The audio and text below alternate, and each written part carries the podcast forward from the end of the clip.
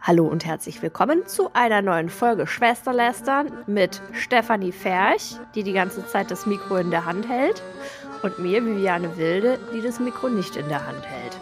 Ein schöner Differenzierer. Ich finde, das, das, also ja, so, was soll man jetzt dazu sagen? Es, es sagt halt einfach so. super viel aus über uns. Es ist schon deep. Ich würde es gerne mal analysieren lassen, was es bedeutet, dass du es hältst und ich nicht. Mhm. Ja, das müssen wir nochmal in einer Extra-Session, glaube ich, vertiefen. Glaube, das interessiert die Zuhörer nicht ganz so stark. Dafür aber die nächsten Themen. Wir haben drei Themen für heute, für diese Folge. Äh, ich, ich spoiler mal ganz kurz. Und zwar geht es einmal um den äh, quasi neuen CMO von Bose, der zu einer bahnbrechenden Erkenntnis gekommen ist im Jahre 2022. Dann geht es um ähm, lustige Auswüchse einer KI für Mitarbeiter Seiten von Unternehmen. Und es geht um Christian Lindners neues Baby. Und damit meine ich nicht seine Frau. ich wollte gerade sagen, lass einfach mal so stehen als Cliffhanger, ne? Dann bleiben die Leute garantiert bis zum Ende dran, ne? Ja, ja, ja. Okay, lass uns anfangen. Steffi, du hast ein Thema mhm. ausgegraben und das fand ich so, also absurd, als ich es gelesen habe und gleichzeitig total funny. Weil ich finde, es ist so ein schönes Beispiel dafür, wie toll die digitalisierte Welt ist und die vernetzte Welt ist und ihre ganzen Tools und was sie so alles kann, aber wie kacke sie auch einfach dabei sein kann. Ja, ich finde das eigentlich eine sehr schöne Zusammenfassung dieses Themas. Ich umreiße es mal. Mhm. Also, es ist ja so, dass an den Mitarbeiterstab ähm, diverse Anforderungen an diesen existieren. Das heißt, er soll nicht zu groß sein, er soll kompetent sein, er soll divers sein, gleich viel Frau, Männer, ich weiß nicht was. So, und dann hat sich das eine KI ähm, geschnappt, das Thema, und füllt die Lücken mit Fake-Mitarbeitern. Ja, das hat zumindest ähm, Business Insider mal wieder, die scheinen hier noch zum Investigativblättchen zu werden.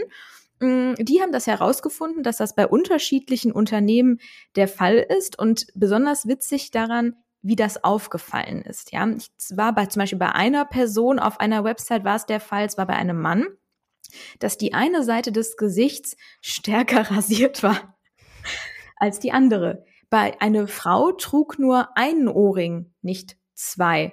Und dann ist es noch insofern aufgefallen, weil ein Mann bei 30 Firmen auf der Seite war. Ja, das heißt, da hat eine KI bestimmt mit einem guten Gedanken ja dazu beitragen wollen, dass die Mitarbeiter möglichst divers sind im Alter, im Geschlecht, ich weiß nicht was alles. Und da ist der künstlichen Intelligenz halt so ein bisschen Fehler unterlaufen. Das kann ja mal passieren.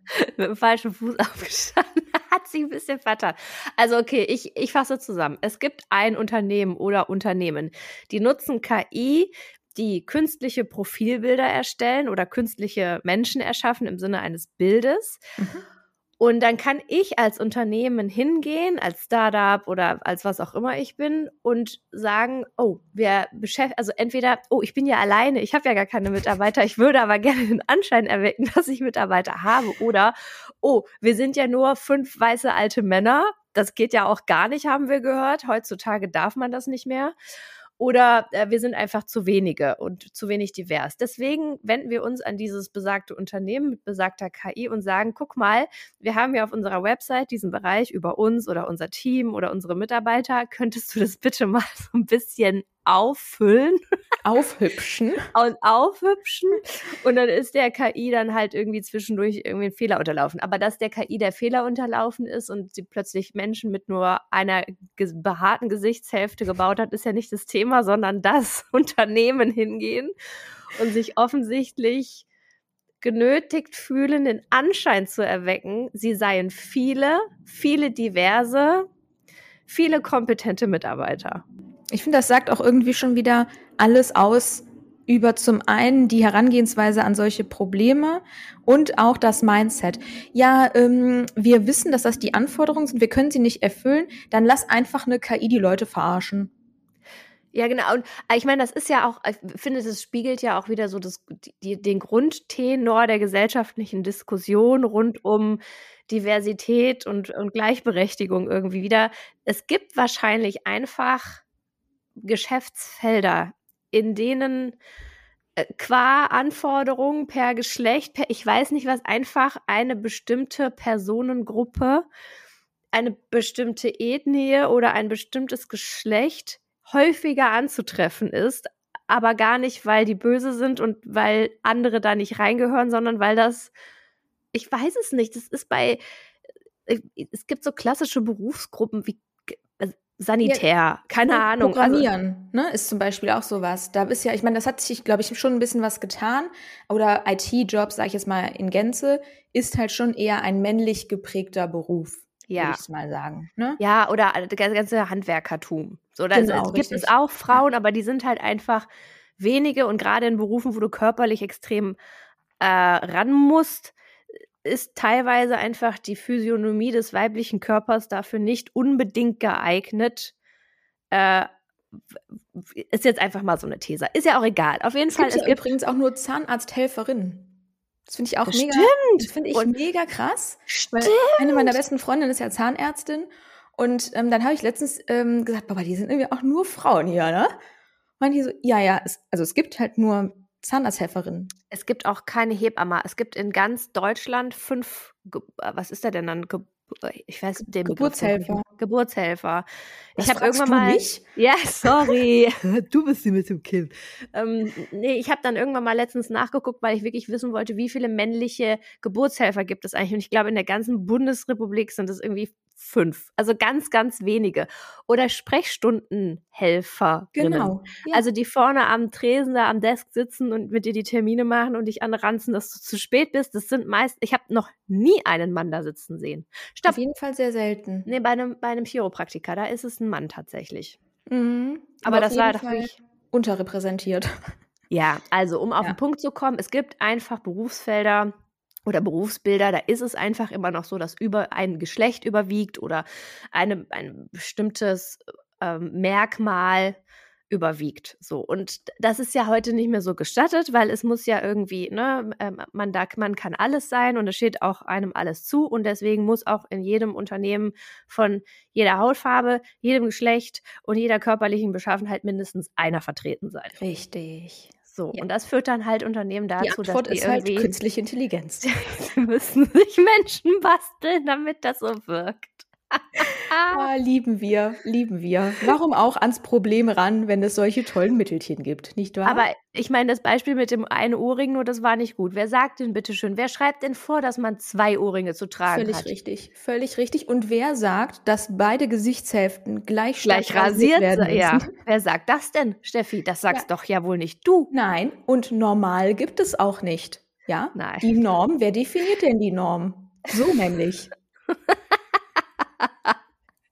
Vielleicht ist das ja auch ein neuer Trend mit dem Aber weißt du, was die, was die Urform oder die Vorform von diesem Phänomen eine KI faked Mitarbeiter ist?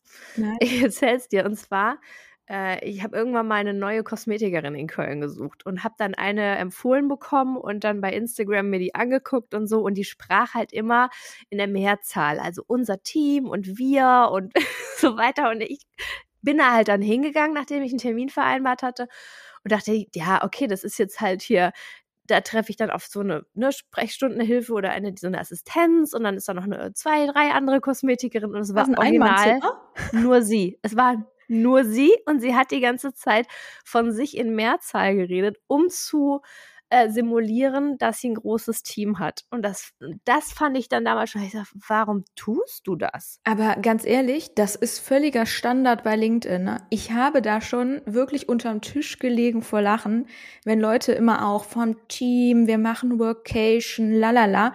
Und dann gehst du mal auf die Profilseite von dem Unternehmen, dann sind das alles nur Freelancer. Genau. Oder Studenten. Und ja. ich denke, ja, jo, also mit einem sechsköpfigen Team, wenn das Freelancer sind, das kannst du schnell erzählen, die Geschichte, ne? Wenn die ja. eine Stunde bei dir in der Woche arbeiten. Unser ja. Team, ich finde es immer Team. geil. Ja, aber es ist doch, also ich finde es ja, ich weiß ja nicht, wie es für dich ist, aber wir alle wissen ja, ich bin ja ein bisschen soziopathisch veranlagt. Ich finde es eine sehr große Errungenschaft, als Selbstständige mit niemandem zusammenzuarbeiten. Einfach alleine. Ja, und sich auch aktiv dafür entscheiden zu können, wenn man nicht mehr alleine sein möchte. Ne? Aber per Default ist man erstmal alleine. Riesenerrungenschaft. Ist, finde ich, mit der größte Benefit. Ich fände es witzig, wenn die KI so verschiedene Varianten von mir dann auf der Mitarbeiterseite zeigen könnte, so meine verschiedenen Moods. Ja, finde ich gut. Finde ich gut. So Grumpy Cat, Grumpy Vivi. Ja. ja. Irgendwie good, good vibes. I like. Buchen Sie jetzt Grumpy Vivi. Sie, Sie, wollen Ihre Mitarbeiter erschrecken, ihnen richtig Angst machen. Buchen Sie jetzt Grumpy Vivi. Sie haben zu viele Mitarbeiter eingestellt und das Geschäft nimmt weiter ab. Buchen Sie Grumpy Vivi für einen Kennenlernen-Call. Buchen Sie McKinsey Vivi. Hey, ich rationalisiere die hier alle. Easy. Ja, also wir haben da noch so ein paar Vorstellungen. Vielleicht hm, mag sich das Unternehmen ja einfach bei uns melden. ne? So, apropos bei uns melden, um ähm, ja vielleicht einen, den ein oder anderen Marketing-Advice abzugraben. Könnte sich ja. auch Jim, und jetzt weiß ich nicht, wie er mit Nachnamen wirklich heißt, ob er Molika oder Molisa heißt. Weiß ich auch nicht. Denn das Ding ist, er wird als Marketing-Guru betitelt und ich habe von ihm noch nie gehört. Also äh, Marketing-Guru, I don't know, vielleicht steht er dann nächstes Jahr auch ähm, mit Tim, wie heißt der Typ nochmal? Tim Robinson. Ja, genau, auf, auf der auf, Bühne. Auf der Greater Bühne, wenn er Guru ist und hat auch was zu erzählen. Nein, ich kenne ihn tatsächlich nicht. Auf jeden Fall ist er der neue oder seit 2021 der CMO von Bose. Ähm, mhm. Und kam zu der bahnbrechenden Erkenntnis im Interview mit der Werben und Verkaufen, wir müssen uns wie ein Content Publisher verhalten. Und da sage ich nur, also da muss ich einmal klatschen und sagen, mein Lieber, also dafür, dass du ein Marketing-Guru und Digitalisierungsexperte bist, kommst du recht früh zu dieser Erkenntnis, weil nur so als Hinweis, es soll jetzt auch wirklich nicht so eifersuchtsmäßig klingen oder so, aber die Steffi und die ich, wir machen das schon seit zehn Jahren so mit den Brands. Zumindest die, die wollen, ne? Sagen wir mal so, ja. Ich habe auch schon zu Steffi in der Vorbesprechung gesagt, ich komme ja irgendwie nach zehn Jahren total behämmert vor, immer wieder das Gleiche zu erzählen. Und ich benutze ja schon gar nicht mehr diese, diese Formulierung, wir müssen uns wie ein Publisher verhalten, weil das, das ist so, also das habe ich vielleicht die Kassette. Ja. Man fühlt sich cool. Wir haben letztens noch über diese Sexualisierung bei TKKG gesprochen. Ne? Man fühlt sich wie die schlechteste Kassette international. Man genau. sagt sogar teilweise die gleichen Sätze. Genau. Es, aber was, das, ich komme mir dann dumm vor. Auf der anderen Seite, was kann ich denn dafür, wenn die ganzen Unternehmen da draußen dieselben Probleme haben? Was soll ich denn machen? Ich kann es auf Kiswahili vortanzen. Also es, es scheint ja in den letzten, sagen wir mal, zehn Jahren, in denen wir das so machen und auch diesen Ansatz fahren, absolut null Lerneffekte gegeben zu haben im Marketing, sodass ein CMO in 2022 zu der Erkenntnis kommt, wir müssen uns wie ein Content Publisher verhalten. Ja, her herzlichen Glückwunsch zu dieser Erkenntnis. Es ist genau so. Ja, und vor allem, man muss ja auch sagen, Mittlerweile stimmt es nur noch bedingt, je nachdem, wie du Content Publisher definierst. Weil wenn du heute noch irgendwie versuchst, mit einem Blog was zu reißen, viel Spaß. Ne? Also, ja, ja. also Blog viel Freude. war tatsächlich 2013 irgendwie immer noch so. Also heute. On Vogue. Äh, haben wir ja auch viel gemacht, sowas. Aber das wurde einfach abgelöst dadurch, dass auch, sagen wir mal, die redaktionellen Prozedere hinter nicht etablierten Blogs ähm, einfach zu aufwendig sind und dann ja. ganz schnell in keinem Kosten-Nutzen-Verhältnis mehr stehen, wenn du einfach nicht den Traffic auf deine Seite bekommst oder irgendwo hinleiten kannst. Und deswegen sind ganz viele Marken direkt nativ auf die Plattform gegangen und produzieren da dann diversifizierten Content. Also, ah, okay, ich lüge, das tun sie nicht. sie produzieren, sie produzieren ein Content Asset und veröffentlichen es immer noch auf jeder Plattform im gleichen Format. Ja, bitte 16 zu 9 ist ganz wichtig. Weißt du, was ich manchmal, ich habe gestern noch, hm, habe ich ein Bild dafür gesucht, wie, in welcher Geschwindigkeit die Marketingbranche agiert. Und weißt du, welches ich genommen habe? Von Jim Knopf, die Dampflok. Ne? Ich glaube, das ist ein super gutes Bild, um die Geschwindigkeit dieser Branche in großen Teilen zu verdeutlichen. Weil dat, dat, die Trends da draußen ist ein Schnell-ICE, ja, und das, worauf wir uns gerade beziehen, ist die Dampflok von Jim Knopf. Ja, wobei ich glaube, wir müssen auch wieder unterscheiden zwischen Marketing von großen Brands und großen Konzernkonstrukten und Marketing von kleineren, etwas agileren Unternehmensformen. Und ich glaube, die tun sich da einfach nicht ganz so schwer.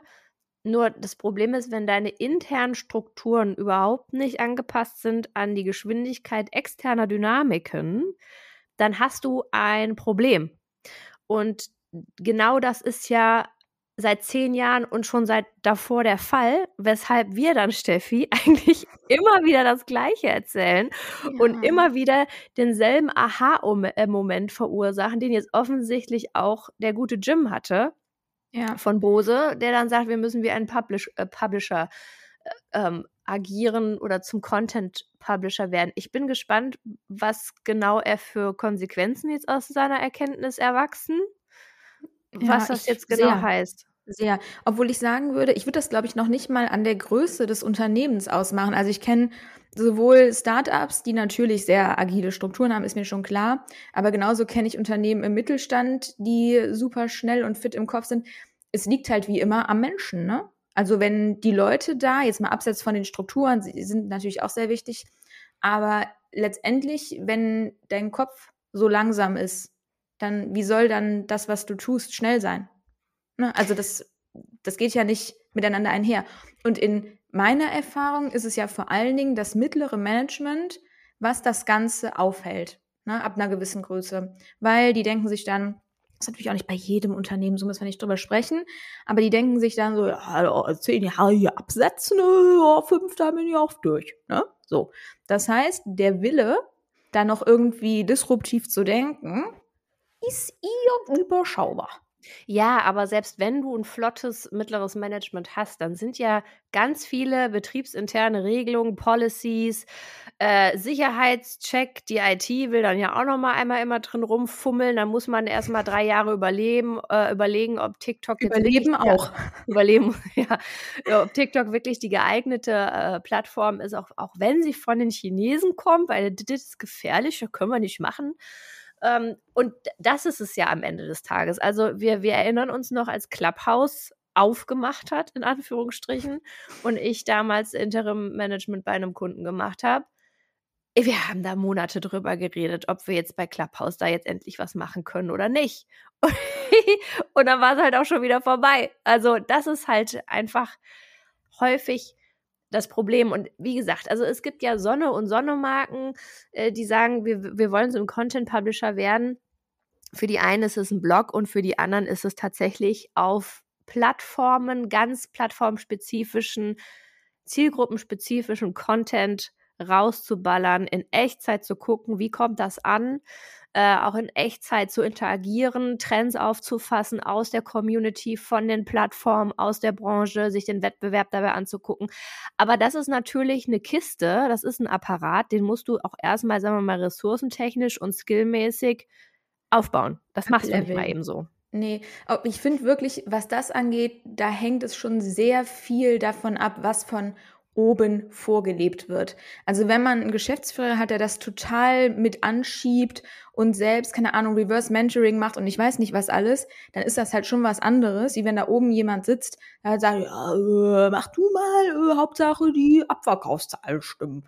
So, dann wird's halt vielleicht wahrscheinlich auch irgendwann ein bisschen schwerer. Also und ich fände es ja toll, wenn es letzteres wäre. Also zumindest, also das ja, wäre ja, noch ja immer noch, ist ja immer noch der beste Case, ja, wenn einer stimmt. sagt, du, mach du mal, Hauptsache Abverkauf, stimmt, dann hast du zumindest schon mal ein Leistungsziel, Abverkauf. Ja, das so, stimmt, und dann kannst du dir, kannst du dir Mechaniken überlegen, wie du genau messen kannst, welche Maßnahmen über welche Social Media Plattformen entweder den Abverkauf halten oder steigern können.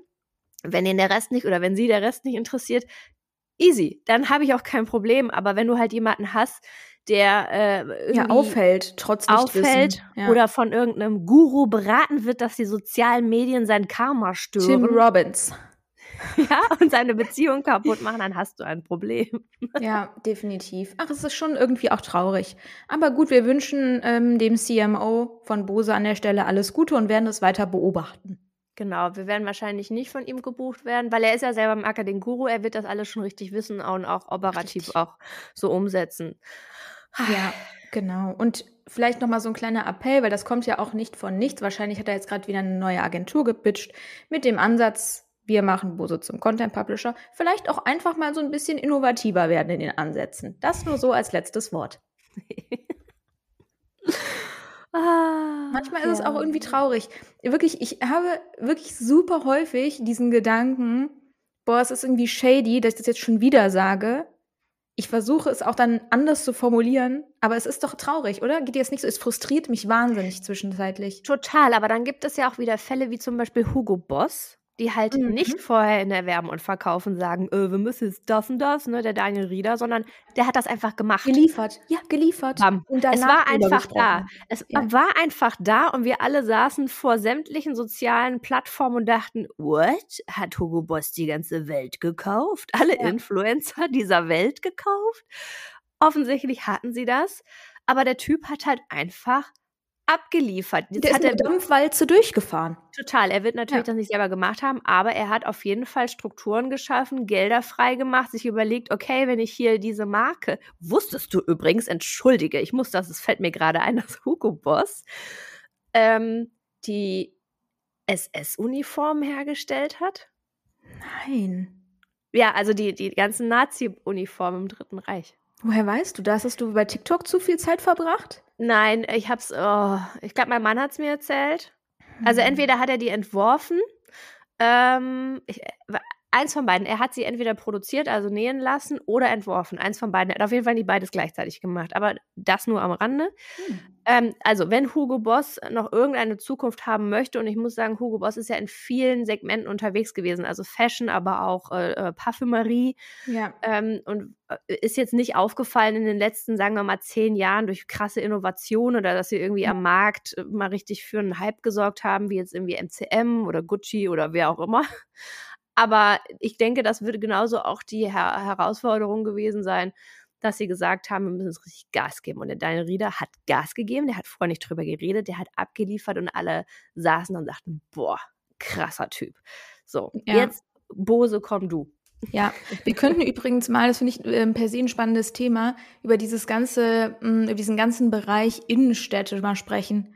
Weil jetzt ist es ja wieder so, das hatten wir eigentlich übrigens gar nicht vor, darüber zu sprechen, aber ich platziere es jetzt trotzdem mal, weil mich deine Meinung dazu interessiert, dass Galeria Kaufhof jetzt doch nicht sich so gut entwickelt hat, wie Komisch. ursprünglich gedacht. Und trotz der enormen Finanzspritzen, ich glaube vom Staat war es, dann nicht so einen richtig guten Aufwind bekommt und es jetzt wirklich so aussieht, als äh, wäre das gewesen. Und mhm. wenn wir ehrlich sind, also so zumindest geht es mir, die Innenstädte sehen ja gefühlt eh alle zwei Wochen wieder anders aus, wissen wir ja. Aber so die, ich sag jetzt mal, traditionellen Kaufhäuser, ob das jetzt in Köln der Kämpchen ist oder der Appelrad-Küpper, da sind mehr Verkäufer als Kunden drin. Das ist mir letztens auch aufgefallen, Steffi. Ich war letztens in der Schildergasse. Du weißt, ich bin da ungefähr zweimal im Jahr. Same. Also ja. ich gehe da ja nie hin. Mhm. Und äh, erstens, uns ist aufgefallen, als wir durch die Läden gegangen sind, ich war da mit meiner Mutter und deswegen bin ich mit der dann naturgemäß in Läden reingegangen, in denen ich normalerweise nie bin, zum Beispiel mhm. Appelrad Küpper, P&C, äh, Galeria äh, erstens haben wir gedacht, okay, haben die den Raum größer gemacht oder ist einfach mehr Verkaufsfläche sichtbar? Also das Sortiment ist extrem geschrumpft. Es gibt weniger, äh, wie nennt das, wenn sich jetzt diese, äh, diese Aufsteller? Ständer, Aufsteller, Ständer und Wühl, nicht Wühltische, aber diese Tische, auf denen die Pullis immer gefaltet werden. Oder ähm, auch nicht gefaltet? es war niemand da, original niemand ich da. Weiß. Und es lag nicht daran, dass wir irgendwie jetzt zu einer komischen Uhrzeit da waren. Es war mhm. wie 12 Uhr an einem Wochenende. Und äh, in der Tat mehr VerkäuferInnen auf den Flächen als Kunden. Und dann sind wir zu Galeria und überleg mal, ich wollte für unsere Tochter Stoppersocken kaufen. Und an dem Ständer von der Marke, wo ich gucken wollte, war ein hing original noch drei Socken. Und dann frage ich die Verkäuferin, sag mal, Frau, wo sind denn hier die ganzen Socken? Wir müssen ja. da vorne gucken, ne? Nein, die, die, kriegen wir im Moment nicht geliefert, war die Antwort. Also ja, es war, es war so ein bisschen, es hatte so ein bisschen Nordkorea-Vibes. Dresden so 45, ja. nein, das, nein, einfach sehr begrenztes Angebot auf sehr viel Fläche. Oh, mhm. Oh, Steffi, wirklich. Und äh, Galeria, da muss man einfach sagen, du gehst da rein und die haben ein Sortiment, das kriegst du entweder bei Amazon. Ja, ähm, das ist ja das Problem. Oder bei Zalando. ähm, oder halt in deinem Kiosk beziehungsweise Lottoladen um die Ecke. Also für einen Textmarker von Stabilo muss ich nicht zu, Gali äh, zu Galeria, zu Galeria gehen. Und es wundert mich auch nicht, dass das halt sich so verändert hat, weil, und dazu gibt es ja super viele Zahlen, mit Beginn der Pandemie haben ganz viele Leute, die das vorher nicht gemacht haben, das erste Mal online geshoppt und sie sind dabei geblieben. Also ja. sie haben nur weil Corona vorbei ist offiziell oder wer auch immer das nochmal behauptet hat, der beiden, glaube ich, war es, der hat ja gesagt, Corona ist jetzt nicht mehr, wir machen jetzt andere Sachen, wir machen jetzt Ukraine-Krieg. Mhm. Äh, sind die Leute ja nicht hingegangen, haben gesagt, äh, ah ja, prima, dann kann ich endlich wieder in die Innenstadt gehen äh, und mich da mhm. mit anderen Sachen wieder anstecken, um da das begrenzte Sortiment auf einer riesen Verkaufsfläche mir anzugucken. Die haben gesagt, ich habe festgestellt, dieses Online-Shopping, das gefällt mir ganz gut, das ist irgendwie einfach. Was kümmert mich die Emission? Ähm, Hauptsache richtig gegendert auf dem äh, Paketlabel ja, was ist so? Das ist ja, das ist ja letztendlich zusehenden Auges ne, ins Verderben rennen. Wir wissen alle, das ist mehr als absehbar. Ne? Wie ich eben gesagt habe, mehr Verkäufer als Kunden ist eher ein schlechtes Zeichen. Ne? Das ist so ungefähr, wie wenn in deinem Online-Shop mehr Zugriffe von intern sind als von extern. Dann musst du dir echt Gedanken machen, ne? Produktbilder ausgetauscht wurden. Aber äh, Steffi, jetzt mal ganz im Ernst ich meine, wir empfinden das ja als besorgniserregend oder dass wir mit der Augenbraue irgendwie hochgehen, weil wir mit blühenden und florierenden Innenstädten und Einzelhandel aufgewachsen sind. Bei uns war als wir Kinder und Jugendliche waren, Online-Shopping kein Thema. Wir sind mit Mama, Papa in die Stadt gegangen und das war dann aufregend. Da wurden dann Klamotten geshoppt und Schulsachen und. Das Kaufhof, damals hieß es ja noch Kaufhof, Weihnachtsschaufenster ja. war Goals. Wahnsinn, Wahnsinn. Drei Stunden stand ich davor und habe dabei zugeguckt, wie der Bär seinen Arm hebt. ja, der Steifbär. Das war, das war Goals. Ich sag's. Ja. Oder, ja. oder ähm, in die, also ich, als die erste HM-Filiale damals bei uns in der Stadt eröffnet hat. Und das war alles aufregend. Da war Einkaufen, Gehen, Shoppen, Bummeln Erlebnis. ja wirklich noch ein Erlebnis. Ja. Und dann kam Amazon und die ganzen Online-Shops und dann, damit sind wir dann auch, sagen wir mal, in unserem jungen Erwachsenenalter sozialisiert worden. Aber jetzt zum Beispiel, ich sag mal, unsere Tochter, die ist jetzt dreieinhalb. Für die spielen Innenstädte keine Rolle, weil hm. die Dinge kommen nach Hause oder sie sind hier vor Ort auf der kleinen Straße, an der wir wohnen, wo auch irgendwie gefühlt alles ist. Äh, ein Spielzeugwarengeschäft, ein Klamottenladen, ein DM, wo sie mit ihrem kleinen Einkaufswagen durch die Gegend düsen kann. Für die spielt eine florierende Innenstadt, wie jetzt am Beispiel in Köln die Schildergasse, die Ehrenstraße, die Mittelstraße, Breite Straße und wie sie alle heißen, Hohe Straße, absolut gar keine Rolle. Für die spielt auch der Supermarkt irgendwie keine Rolle, außer wenn sie was haben möchte, was Bestimmtes. Dann ist Einkaufen was Aufregendes, aber manchmal kommt auch jemand, der bringt uns Lebensmittel. Also sie wächst was? ja mit das einem. Geht aber nicht, ne? CO2. Hm, ja, aber die, der kommt mal mit dem Fahrrad. ja, aber trotzdem, da kannst du mal diverse LinkedIn-Professionals fragen, wie schlimm das ja, eigentlich alles ist. Ja, manchmal, manchmal lasse auch ich mich dazu hinreißen, schon schwer ausgebeutete Menschen mit Fahrrädern zu mir kommen zu lassen, die mir Bananen bringen. Nur eine Banane natürlich. und nichts anderes. Äh, ne, guck mal, und die kennt ja das gar nicht. Die, für die ist es vollkommen unerheblich, wie eine Innenstadt aussieht. Und nur weil wir das so gelernt haben und weil wir das so kennen, heißt es nicht, dass das immer so sein muss. Die Innenstädte vor 100 Jahren sahen auch anders aus. Und vielleicht kann es sein, dass man jetzt endlich, wirklich endlich die Möglichkeit oder die Chance auch nutzt, dieser krassen Veränderung und dieses Wandels, diese ganzen vielen leerstehenden Flächen wieder zu einem geilen Wohnraum umzubauen ja. oder Showrooms zu erstellen oder wir, aber Innenstadt muss doch nicht immer Laden an Laden sein. Ja, aber Menschenmassen, die da durchschieben und die weiß. dir auf den Sack gehen. Das ist ja wieder die Frage, ob man Veränderung als Chance oder als Gefahr sieht. Ich habe diese Diskussion rund um Innenstädte, ich würde mal schätzen, einmal im Monat mit meiner Mutter, die mir dann wieder sagt, ja, oh nein, dem Aperan-Paket so schlecht. Da habe ich jetzt verdient. Das ist dann halt so. Wenn die es nicht gerallt bekommen haben, sich einen guten Online-Shop aufzusetzen, wo dann Istien Müller was kaufen kann oder sie kein anderes Geschäftsmodell gefunden haben, das ist halt auch, so leid es mir tut, der Markt. Ja, wenn du nicht mit der Zeit gehst, gehst du mit der Zeit. So, das habe ich mir nicht ausgedacht, das hier wird schon weit länger. Und das tut mir deswegen trotzdem an der einen oder anderen Stelle leid. weil das natürlich auch alteingesessene Läden sind und ich weiß nicht was. Aber wie du sagst, das ist halt der Lauf der Dinge. Ne? Als ich irgendwie das erste Mal die Schildergasse betreten habe, waren das ja auch nicht dieselben Geschäfte, wie als ich 20 war. So, das ist nee. halt normal, ja. Heute ist nur Fast Fashion. Also wirklich, genau. also was hast du da alles? Bershka, H&M, Zara, äh, Re Rewind, nee, wie heißt das? Re Weiß ich nicht. Auf jeden Fall darfst du nicht mit dem Feuerzeug, weil sonst peng. Ja. genau, und du kommst in den Laden rein, so zu Primark und hast schon so den Duft Chine so, so chinesischer, taiwanesischer, bangalesischer ArbeiterInnen in der Nase. Ja. Wahnsinn. Und du, du, du, guckst so in die Klamotten rein, sind da vielleicht Etiketten mit so Hilferufen, also überall, überall und denkst, ja. meine Fresse, wer kauft das denn? Alle. Ja, Andere. und dann siehst du sie mit den Tüten. Und dann gibt ja. es noch den Appelrad Küpper. Und da muss mir mal deine Mutter erklären, was ist denn jetzt Appelrad Küpper bitte für ein Laden? Also wo ist jetzt auch da der Unterschied zu P und C? Also es erschließt sich mir einfach nicht. Es gibt diesen Unterschied nicht. Ansonsten stünden sie ja nicht, das versuche ich ja immer meiner Mutter deutlich zu machen. Ansonsten stünden sie ja nicht an dieser Stelle, wo sie gerade stehen. Ja, das hat sich einfach komplett überlebt und ich bin total bei dir. Das wird immer so ähm, dunkel gezeichnet, dann die Zukunft vielleicht ist es ja auch mega schön. Vielleicht entstehen dann auch endlich mal in Köln, ein ganz gutes Negativbeispiel, Plätze, wo gerade sich äh, nur anderes zuträgt. Ja, vielleicht entstehen da tolle Gastronomien. Wer weiß es denn? Kann doch auch was Schönes sein. Ja, oder kleinerer gesagt, Einzelhandel. Weil den genieße ich, den genieße ich zum Beispiel total. Der ist natürlich auch irgendwie noch von Anno dazu mal und nicht digitalisiert und das könnte auch alles ein bisschen besser laufen aber so, so, so kleine Stores und ich finde, da kann man sich immer als Beispiel so wunderbar die niederländischen Innenstädte nehmen von das manchen stimmt. Städten, ne? Also mhm. die es mhm. wirklich verstanden haben, eine Stadt und ihren Stadtkern äh, lebenswert und liebenswürdig zu gestalten. Und da ja, bist du einfach auch gerne. Und das hat einen anderen Lifestyle. Und dieses große, große, das hast du in ein paar Städten, aber nicht so ausgeprägt wie irgendwie bei uns. Nee, man kann halt gar nicht mehr schlendern. Ne? Also das ist eh was, ja. finde ich, das ist komplett abhanden gekommen, was ich aber früher eigentlich total mochte, aber ich finde es jetzt auch nicht super schlimm.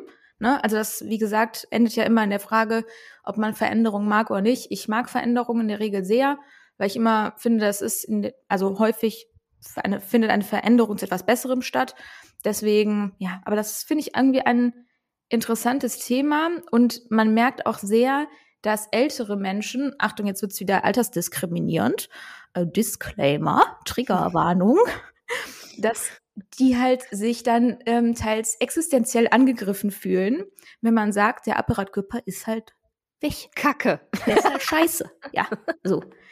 Das ist dann wirklich existenzielle Bedrohung vom Allerfeinsten. So. Ja, aber es wäre doch bei dir genauso, wenn man dir in 20 Jahren sagt, Steffi, dass es alles Kappes, was du gelernt hast und das, woran du dich gewöhnt hast und was du schön fandest früher, das ist doch totaler Quatsch. Heute machen wir das anders. Da würdest du auch sagen, äh, nein, finde ich nicht.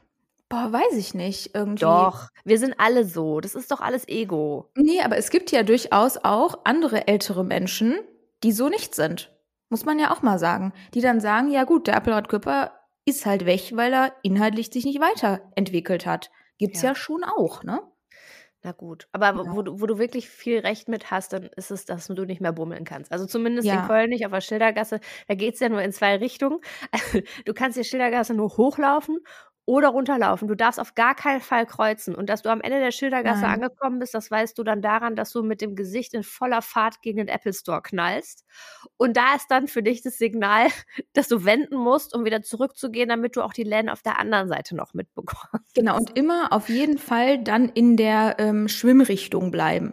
Ne? Das ist ganz wichtig. Nicht Richtig. irgendwie nach links oder rechts, immer schön die rechte Spur halten. Und vorher immer noch mal kurz den Touri-Gürtel mit deinen wichtigsten Habseligkeiten unter drei Pullis geschnallt und dann noch mal kurz dran erinnert, wie war das in der Selbstverteidigung, wie ging noch mal Krav Maga, um da wieder durchzukommen. Und auf keinen Fall den Fehler machen, links am Apple Store vorbeizugehen. Da bist du nämlich auf der Hohe Straße da ist dann ganz vorbei. Wirklich niemand. Das, das möchte wirklich niemand.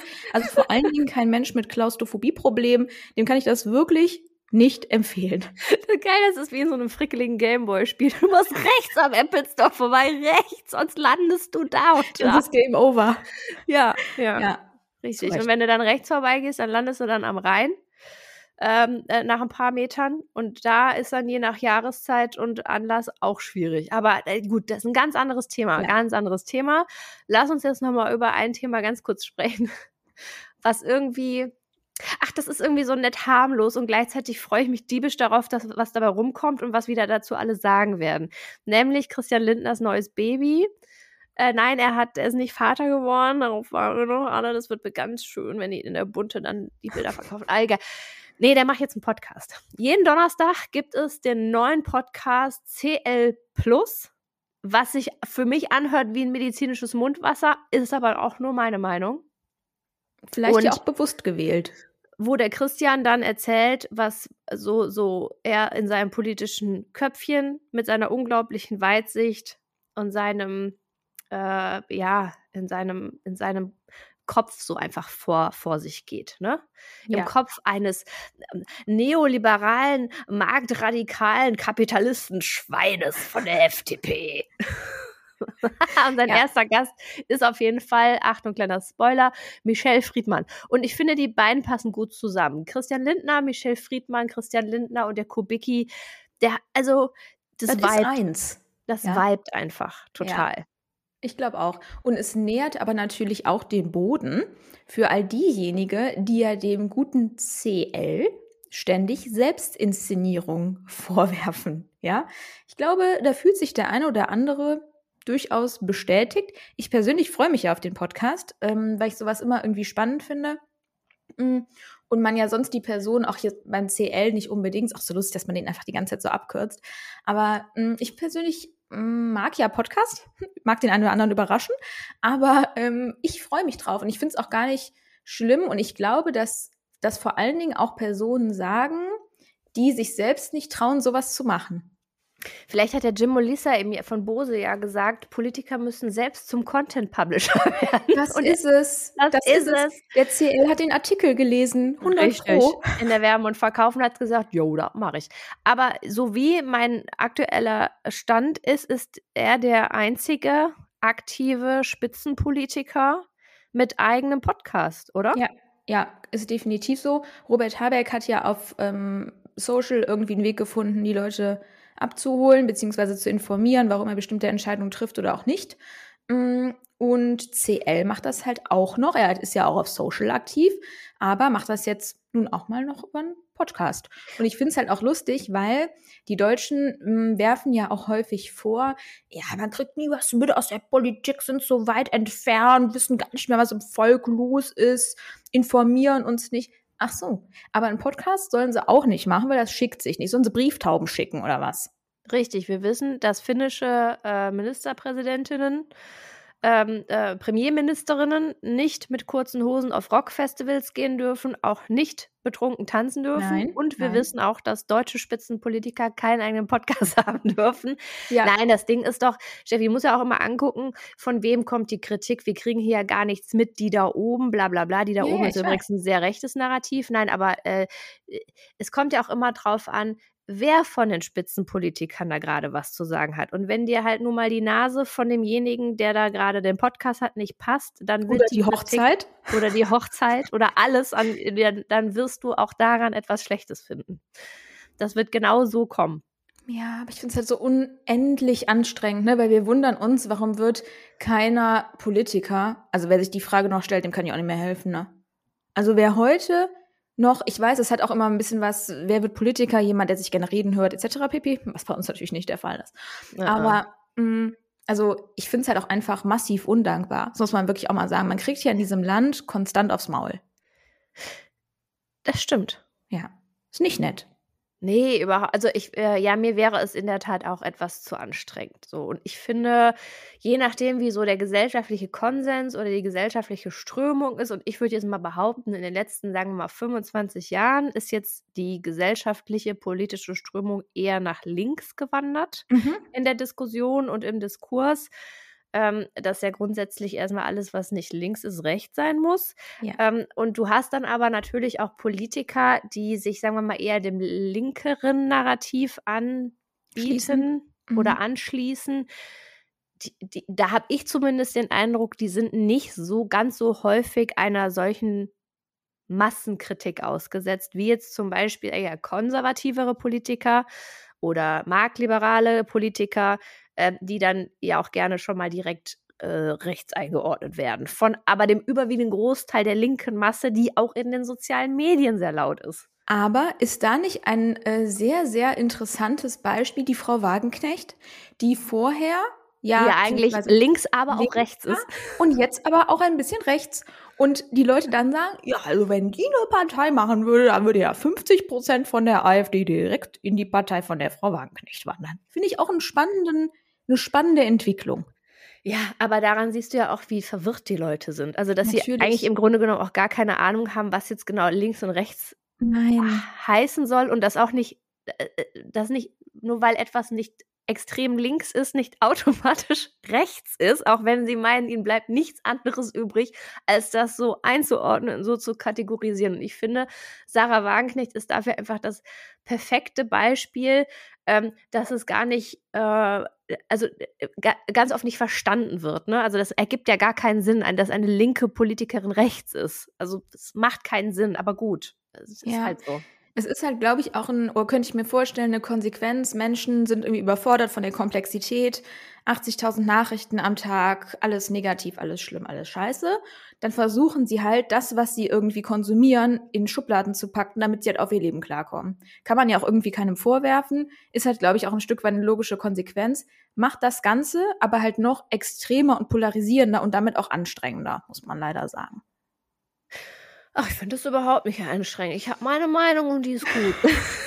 und die bleibt auch so. Und die bleibt auch so, ganz genau. Perfekt. Ja. Ich bin ja. mal gespannt. Ich gucke mal, was der CL und so alles mitzugeben hat jeden Sonntag, äh, jeden Donnerstag.